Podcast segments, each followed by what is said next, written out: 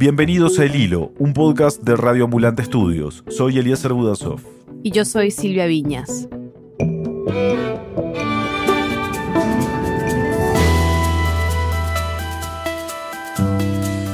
En Estados Unidos, los inmigrantes latinos que trabajan en la producción y cosecha de comida se han vuelto trabajadores esenciales durante esta pandemia. También son una de las comunidades más afectadas por el coronavirus. Hoy, desde Mississippi, cómo un grupo de trabajadores de plantas procesadoras de pollo sufre las consecuencias de una redada masiva y ahora del virus. Y en Florida, un nuevo epicentro del coronavirus, el miedo de los trabajadores del campo a contagiarse o a perder sus empleos. Es 3 de julio de 2020.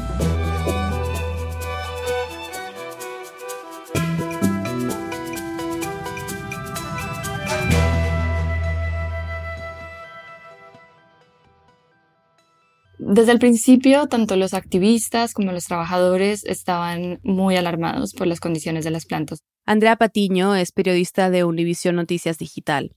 La semana pasada, con su equipo, publicó un especial que se llama Esenciales pero deportables, sobre redadas masivas y políticas antimigratorias que han dejado desprotegidos a los inmigrantes. Para su reportaje, Andrea habló con Raúl, un hombre que trabajó en plantas procesadoras de pollo en el estado de Mississippi. Raúl no es su nombre, pero es el que vamos a usar para proteger su identidad.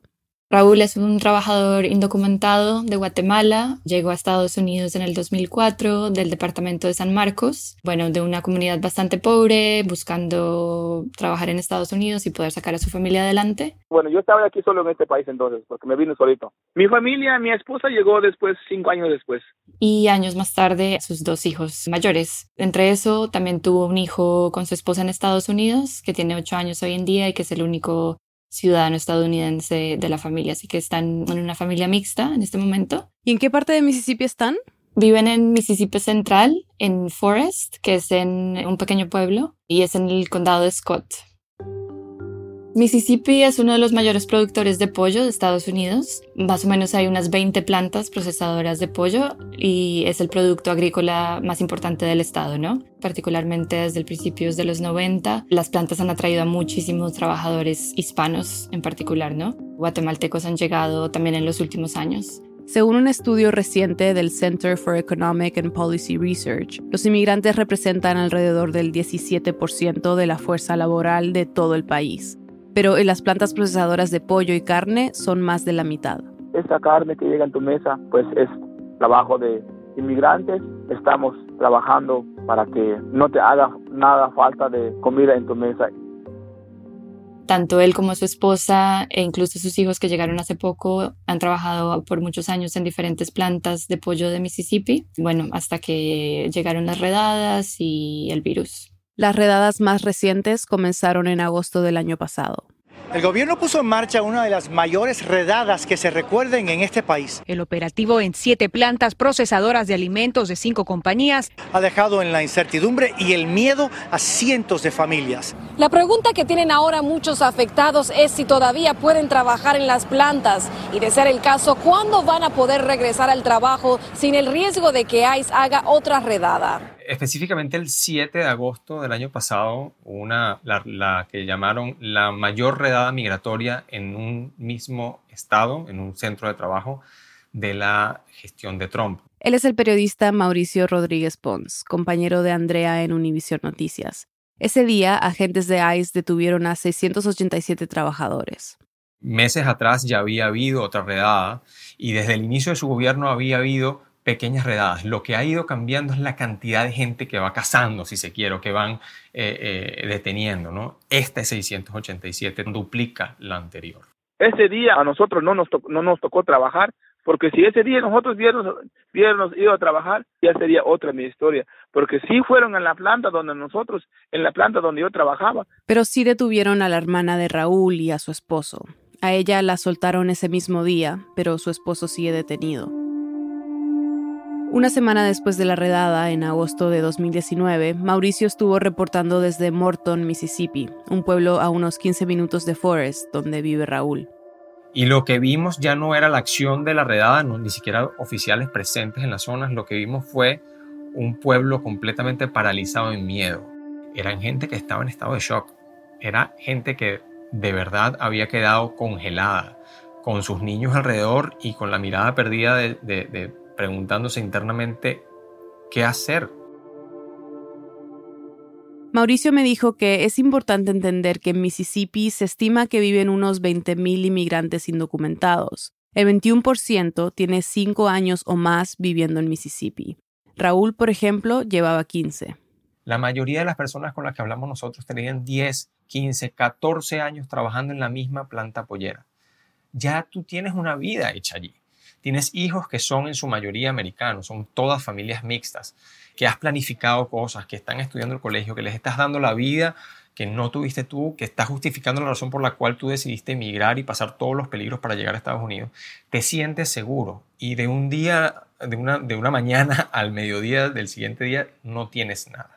Pero además de este miedo paralizante, la redada tuvo otras consecuencias. Las empresas decidieron optar por lo seguro y de alguna manera despedir a aquellas personas que no tuvieran una identidad comprobada. Pero bueno, con el tiempo esa mano de obra es irreemplazable. Es parte de, ese doble filo de, de, este cuchillo, ¿no? O sea, por un lado, el gobierno quiere cazar, o o detener o hacer estas redadas para que no haya más trabajadores indocumentados, para devolverle esos trabajos a personas eh, americanas que no tienen empleo o que dicen que se merecen esos trabajos. Pero el tema es que la mayoría de las personas que trabajan, que, ciudadanos estadounidenses, no quieren hacer esos trabajos. Son trabajos muy duros, son trabajos de muchas horas en líneas de producción, condiciones que no, no siempre son las más adecuadas y con un sueldo que es muy bajo, ¿no? Estamos hablando de compañías que producen casi 3 mil millones de dólares al año y un trabajador promedio gana 23 mil dólares al año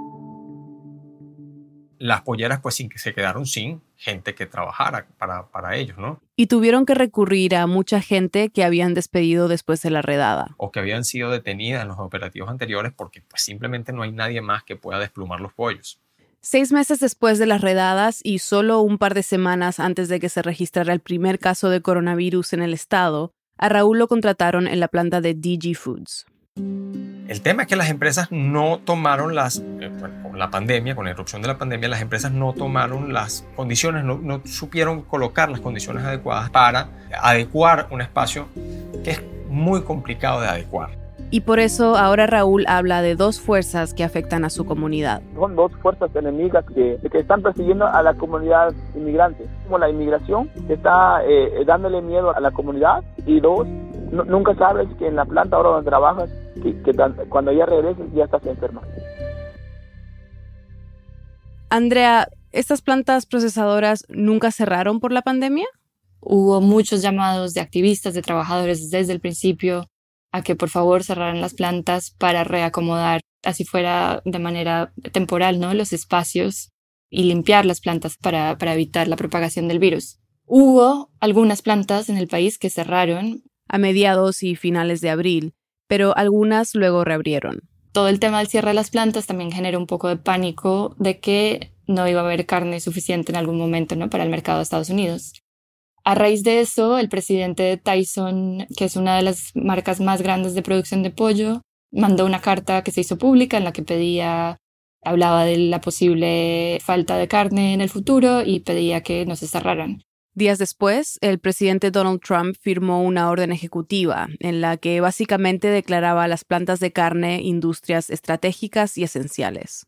Luego que prevenía su cierre, ¿no? Y de alguna manera protegía a las plantas de demandas o de cualquier otro tipo de ataque que pudieran tener, ¿no? Por parte de trabajadores que pudieran contagiarse, ¿no? Con la orden ejecutiva de Trump, los trabajadores de estas plantas, como Raúl, pasaron a ser esenciales. Y eso resultó en que les dieran unas cartas a todos los trabajadores de las plantas con las que podían andar, incluso si eran indocumentados, donde dice somos esenciales, déjennos circular libremente. Ponen ahí anuncios ahí en un video ya grabado donde dicen, si tú quieres ayudar, pues sigue viniendo a trabajar. Es esencial también, así como los médicos, porque con tu trabajo provees comida para los que están enfermos. Él decía, bueno, se siente uno muy especial. Wow, qué lindo se siente uno, ¿no, verdad? Al ver esos, esas palabras de animación.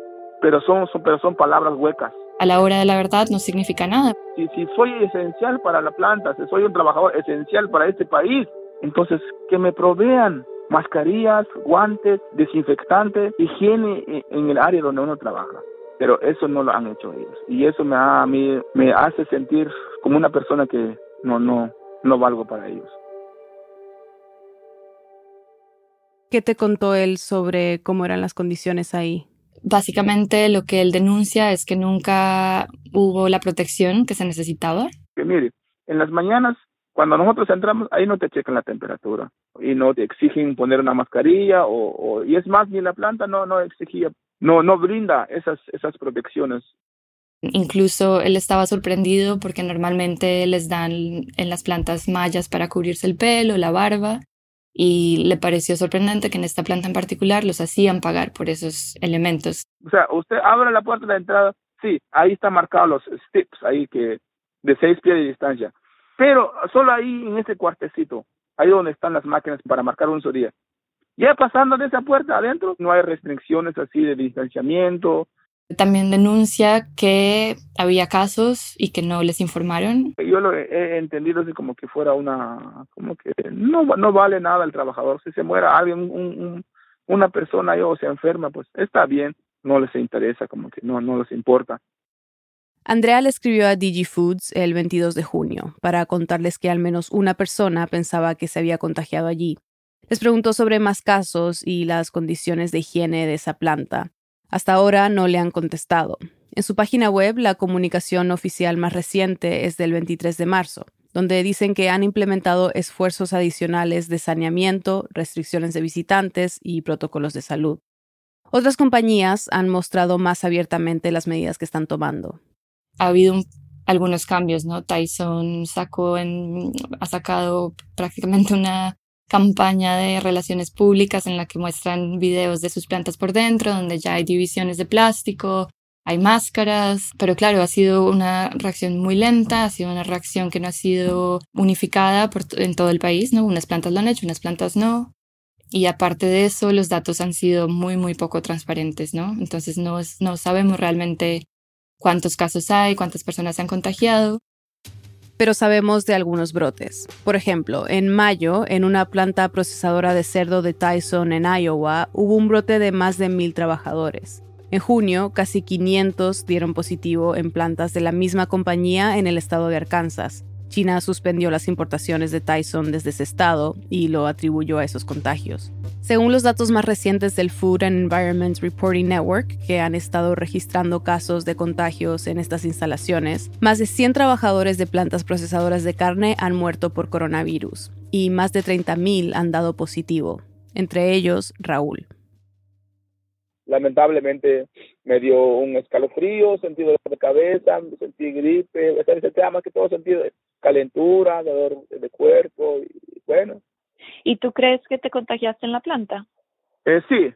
Cuando ya estaba mostrando síntomas y sospechaba, él tuvo que ir a trabajar porque tenía miedo de perder su trabajo, por un lado, porque llevaba muy poco tiempo en esa planta, y por otro lado, porque, claro, no ir a trabajar significa, bueno, tiene unas consecuencias muy grandes para una familia como la de él. Me diagnosticaron que tenía, que había sido positivo del coronavirus, entonces, en ese momento, la verdad, yo me sentí no sé, ya como que me quedé sin palabras y ya es como que no quiero recordar más de eso porque ha sido una, una experiencia muy fuerte. Siento miedo, siento, a veces siento pesadillas. ¿Cómo fue para él esas semanas mientras tenía el virus? Bueno, las describe como muy difíciles. Em, sí que logró él aislarse en un cuarto propio, sobre todo de su hijo pequeño, ¿no? Que son bastante cercanos, porque el otro hijo mayor eh, lo tenía, entonces podía verse con él. La esposa también tuvo, pero con síntomas mucho más suaves, pero fue ella la que un poco se encargó de, de cuidarlos, ¿no? De cocinar la comida, de llevarles comida todos los días, pero él trató de encerrarse.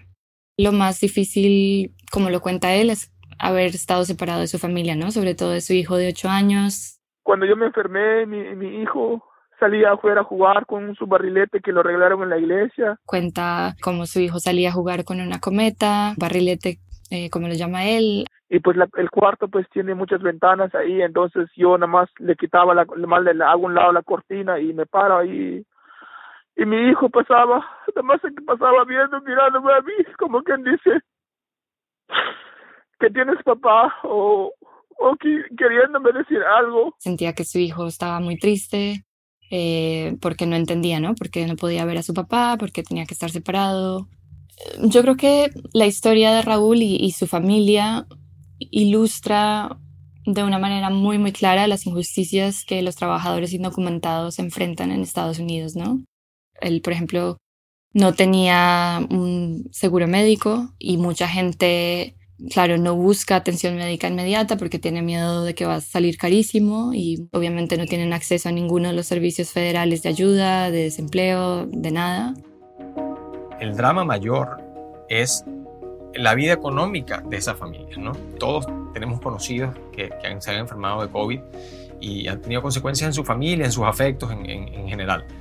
Pero el día a día de estas personas que dependen tanto de su trabajo por hora hacen que sean muchísimo más vulnerables. Pero aún así están yendo a trabajar, a producir carne que muchos de nosotros consumimos, ¿no? Y estamos acostumbrados a consumir de una manera muy barata porque es un producto que se, se produce en bajo costo.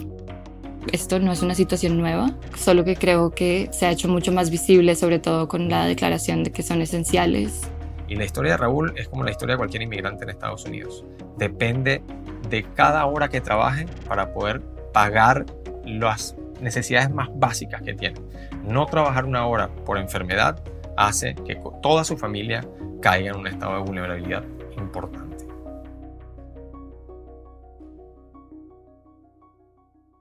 Raúl se recuperó y ahora trabaja en una planta de madera que queda cerca de su casa. DigiFoods no le ha pagado por los días que estuvo enfermo. Además de su hijo y su esposa, su hermana también se ha contagiado. Todos se han recuperado. En el centro de detención donde está su cuñado detenido desde el año pasado, hubo un brote de coronavirus y también se contagió. Se recuperó y ahora está esperando su deportación. Ya volvemos. Hola, soy Carolina Guerrero, directora ejecutiva de El Hilo. El año pasado cerca de 6.000 oyentes nos pidieron a través de una encuesta que creáramos un podcast noticioso sobre Latinoamérica. Un show semanal que ayudará a darle sentido a las noticias más apremiantes de la región, añadiendo contexto y profundidad. Así nació el hilo. Producir el episodio de cada semana implica una investigación rigurosa y un trabajo constante siete días a la semana con un equipo comprometido de 11 personas. Pero el hilo es un proyecto independiente y para seguir adelante necesitamos tu apoyo. Hoy quiero invitarte a que nos ayudes con una donación. Sin importar el tamaño, tu apoyo hará una diferencia. Visita elhilo.audio slash apóyanos. Mil gracias. Estamos de vuelta en el hilo. La situación en la que viven familias como la de Raúl se ha replicado en otros lugares de Estados Unidos como Florida. En Florida la población latina es como de 27%. Sin embargo, el número de casos entre los latinos es al menos 31%. Patricia Massey es la jefa de la oficina del New York Times en Miami. Digo al menos porque sabemos que hay algunos sitios donde la gente no pone su etnia, no dice que es latina y entonces pensamos que hay más casos de los que se han reportado. Ahora mismo, Florida es uno de los estados más afectados por esta pandemia. Al principio había un gran temor de que Florida tuviese mucho coronavirus por la población de alto riesgo que vive aquí, especialmente la gente mayor que se viene a retirar al clima caluroso de la Florida. Una quinta parte de la población del estado tiene 65 años o más. Eso preocupaba realmente a los expertos de salud pública, pero no se vio unos no se vieron números tan altos como en sitios como Nueva York. Los hospitales nunca estuvieron en abril ni en mayo atiborrados de pacientes, menos mal. Pero en mayo empezaron a reabrir la economía y poco después el temor que muchos especialistas en salud pública habían expresado se hizo realidad. Los números comenzaron a subir. Fuera de Miami, la zona de Miami, lo de West Palm Beach, que es donde hay mayor población y también el mayor número de casos. Y ahorita es en junio que volvemos a ver que suben los casos. Lo que sucede en Florida bien podría ser el reflejo de lo que está ocurriendo en otros lugares del país, porque el estado del sol vuelve a batir el triste récord de casos de coronavirus en un solo día. Florida volvió a romper su propio récord de contagios con 9.885 casos registrados en un solo día. Es muy alarmante y nosotros como una, una comunidad tenemos que eh, tomar responsabilidad sobre el, hecho que se están eh, eh, incrementando los casos. Y si bien las cifras de crecimiento afectan a toda la población, la comunidad latina e inmigrante ha sido particularmente golpeada. Uno de los sitios donde ha habido muchos contagios es la zona de Lake Worth, donde viven muchos inmigrantes de Guatemala y de México, que no solamente trabajan en el campo, sino también la gente los contrata para que les corten la grama en los campos de golf, que los mantengan. Es una comunidad de 39.000 personas y en un momento hubo casi 1.500 casos. Esa era casi la misma cifra que había en la ciudad de San Petersburgo, en Florida, que tiene una población seis veces mayor que Lake Worth. Un pueblito que se llama Indiantown, donde viven muchos trabajadores del campo, pero solo tiene una población de 7.000 personas, tenía 500 y pico de casos. Y está la comunidad de Immokalee, que es donde estuve, que queda como a 45 minutos al este de Naples, cerca de los Everglades, donde viven 25.000 personas más o menos y tenía más de 1.200 casos. Ese es un número mayor que la ciudad de Miami Beach, que es una ciudad con tres veces la población de Immokalee. Hay un punto importante sobre las cifras. En estas zonas rurales de Florida, como en todo el mundo, es un reto saber el número real de contagiados y muertos. En pueblos donde no hay hospitales, algunos enfermos de COVID son trasladados a ciudades más grandes y en los casos más graves no vuelven. Otros son trabajadores itinerantes, sin residencia fija. También, como me explicó Patricia, la manera en que se cuentan las muertes depende del condado. Hay datos, claro, pero más que números concretos, lo que hay son rumores. Se pasa la voz de que murió no sé quién, murió no sé quién, escuchaste que se murió la señora tal, pero mm, no tenemos, no tenemos esa información. Los trabajadores del campo en Florida cosechan en la temporada de invierno porque el verano es demasiado caluroso.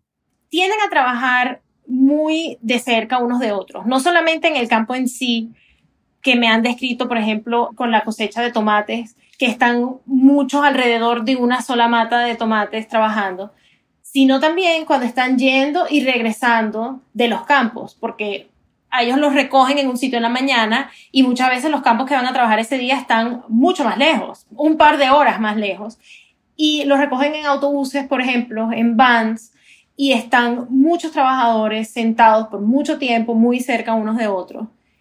Y esa combinación del transporte a los campos y el trabajo del campo ayuda a que se contagien y se infecten más con el virus. A lo largo de los años, los campesinos han formado sindicatos y organizaciones que hoy en día se organizan para repartirles mascarillas y aseguran que las empresas les provean medidas básicas de higiene, como estaciones para lavarse las manos en los lugares donde esperan su transporte. Pero esto no incluye a todas las empresas, y estos esfuerzos tampoco han frenado del todo los contagios, porque también hay otras condiciones que han ayudado a esparcir el virus en estas comunidades. Viven en, en muchos casos muchos trabajadores juntos o en familias grandes donde también hay muchas personas en una sola casa, en un solo apartamento, en un trailer. Y ahí, pues, si una persona se enferma, es imposible aislarse. Y ese es el problema que han tenido esas comunidades. En Imócali, Patricia conoció a una inmigrante que estuvo infectada. La señora con la que hablé, que le pegó bastante, pero bajó mucho de peso, le pegó el sistema digestivo, pasó una fiebre fuerte, pero no tuvo que, que ir al médico. Me dijo que ella a punto de sopa y té y tomar Tylenol fue que pasó el virus. Muchos trabajadores prefieren confiar en que algunos cuidados y remedios caseros puedan aliviar los síntomas para no tener que apelar a un médico. Las organizaciones de trabajadores en Immokalee saben que hay mucho, hay, hay mala información que le llega a las personas sobre el virus. Entonces han hecho unos afiches y también tienen anuncios en la radio. De verdad, seguir cuidándonos, seguir las recomendaciones, las tapabocas o mascarillas es algo que se recomienda usar. Todos los días hacen una sesión de preguntas y respuestas donde dicen que, por ejemplo, no te va a ayudar comer ajo, no te va a ayudar tomar vitamina C todos los días, no te va a ayudar tomar una ducha caliente al final del día. Eso no te va a quitar el virus si fuiste expuesto. Si bien las condiciones de trabajo, el hacinamiento y la falta de información cumplen un papel crucial en el esparcimiento del virus, otro factor para explicarlo es el miedo que sufren estas comunidades. Las autoridades en Florida han dicho que les ha costado en sitios como Immokalee llegarle a las personas que pudieran estarse contagiando, porque son comunidades en muchos casos indocumentadas, donde no quieren tratar mucho con las autoridades del gobierno, no confían en ellas. Este no es un miedo infundado. Se ha reportado, por ejemplo, que las agencias de policía locales comparten las direcciones de trabajadores indocumentados con ICE, la Agencia Federal de Migración, para realizar deportaciones. Entonces, por ejemplo, si el condado de Collier reserva habitaciones de hotel para que la gente que no se puede aislar en su casa tenga un sitio donde pasar dos semanas y le traen comida y, se aseguran que, que no estén enfermando a su familia, mucha gente no quiere ir hasta allá porque queda 45 minutos de sus casas, no tienen carro, no confían en que estando allá lejos vayan a estar seguros. Esto complica el control y rastreo de casos positivos, pero además de la desconfianza de las autoridades, como escuchamos en el primer segmento, también está el riesgo a perder días de trabajo o de perderlo por completo. Las autoridades le han dicho a las empresas, si alguien está enfermo, dime que se quede en su casa, para que no contagie a los demás. Nadie le asegura a esa persona ni que les vayan a pagar las dos semanas que estén fuera del trabajo, ni que vayan a todavía tener trabajo cuando se mejoren, especialmente si ya terminó la cosecha, porque entonces ya la empresa pues cierra por, por, el verano y la persona se quedó sin, sin dos semanas de salario y sin trabajo a futuro, ¿no? Para empeorar esta situación, Patricia me contó que hay una gran falta de hospitales en estas zonas rurales. En Imócali no hay hospital, solo una clínica pequeña. Ha sido un problema en muchas comunidades rurales de Estados Unidos. Y entonces una organización de trabajadores llamó a Médicos Sin Fronteras y les dijo, mira, aquí tenemos un problema porque tenemos esta población de alto riesgo, de trabajadores esenciales, y no tenemos hospital. ¿Y qué, qué nos va a pasar? Realmente a nosotros nos pareció sorprendente que una organización que normalmente uno asocia con los países más pobres, con peor infraestructura médica en el mundo, que ellos van a zonas de conflicto, zonas de guerra donde no hay médicos, tuvieran que verse durante esta pandemia en sitios donde no les llegaba ningún tipo de cuidado médico.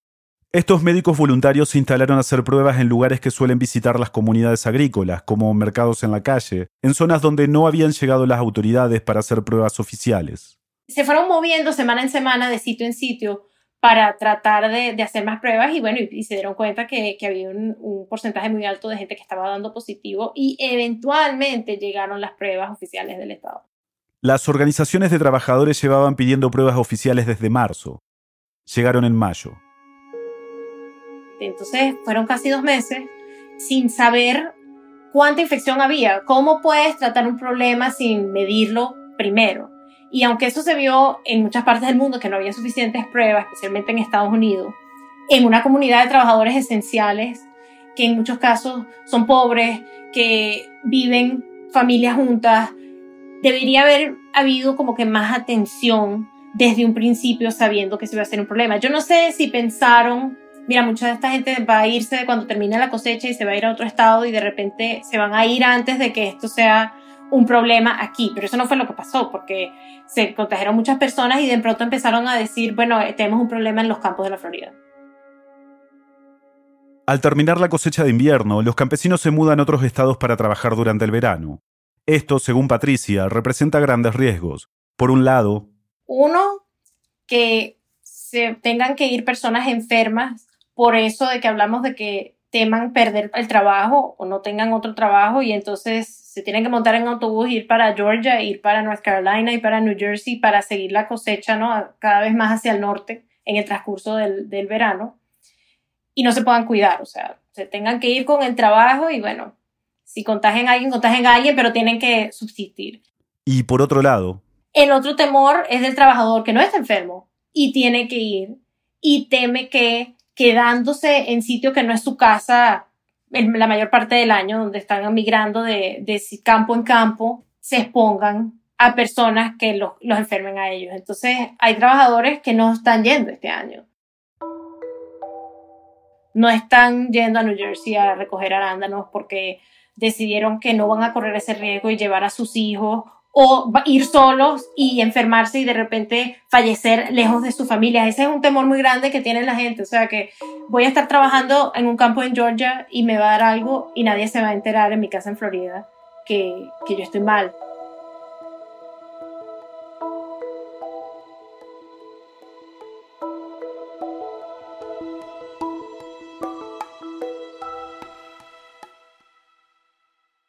Patricia, muchísimas gracias por eh, conversar con nosotros. Ha sido un placer, Eliezer, gracias a ti.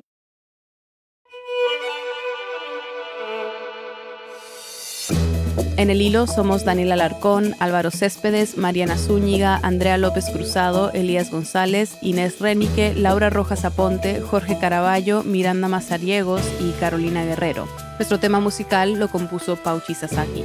El Hilo es una producción de Radio Ambulante Studios. Gracias a nuestros compañeros de Radio Ambulante por todo su apoyo. Y gracias a los oyentes que se han unido a nuestro programa de membresías. Su apoyo es crucial para que podamos seguir narrando las noticias de América Latina. Si tú también quieres contribuir, visita elhilo.audio slash apóyanos. Para recibir los episodios de El Hilo cada viernes por la mañana en tu bandeja de entrada, suscríbete a nuestro boletín semanal en elhilo.audio slash correo. Yo soy Silvia Viñas. Y yo soy Elías Budasov. Gracias por escuchar.